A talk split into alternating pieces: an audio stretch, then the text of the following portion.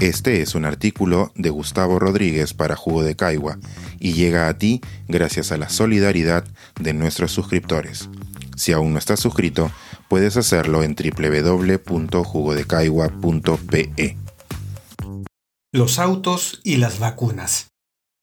Una reflexión sobre Sinopharm y las marcas país.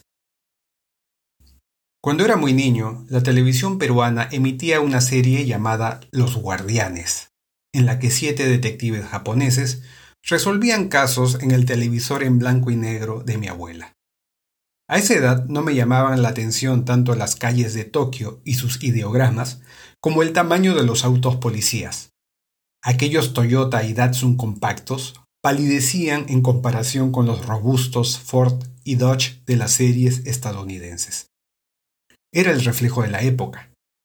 Quien quería ser el men de mis calles pueblerinas tenía que apostar indefectiblemente por un Mustang o un Camaro.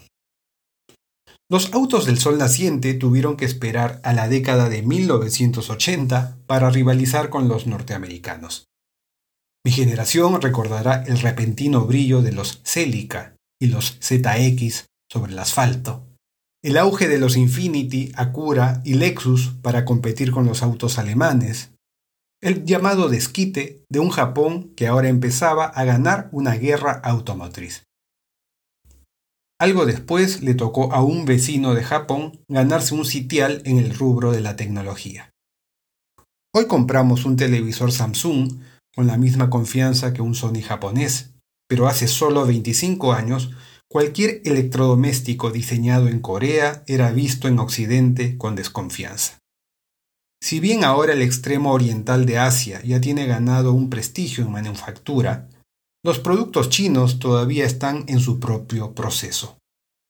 Sea por barreras culturales, por su enorme exportación de productos bamba o de bajo precio, o por las asociaciones que provoca su régimen totalitario, no creo que existan muchos ciudadanos en el planeta que no prefieran un auto occidental a un auto chino. Y espero se me disculpe por centrarme en esta mercancía. Pocos exponentes fabriles como un automóvil conjugan esos deseables cuatro haces que son la tecnología, la seguridad, la cotidianidad y el estatus. Esto no quiere decir, obviamente, que los países sin una relevante industria automotriz no puedan tantear el prestigio con otros símbolos. España apostó por el solaz y los vinos, Francia por su cultura y gastronomía, y el Perú por su diversidad biológica y cultural.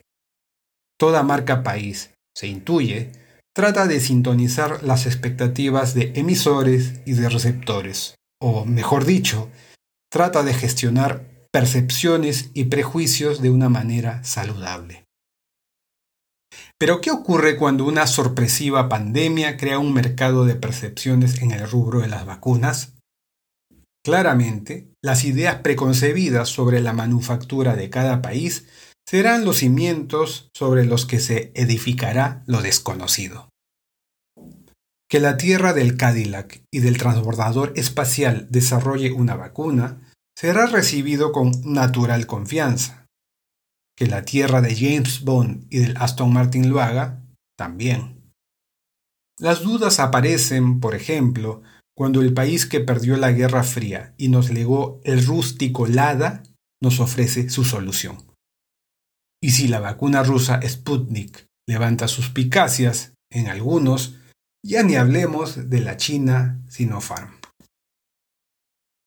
Todo ser humano busca que la realidad confirme sus prejuicios.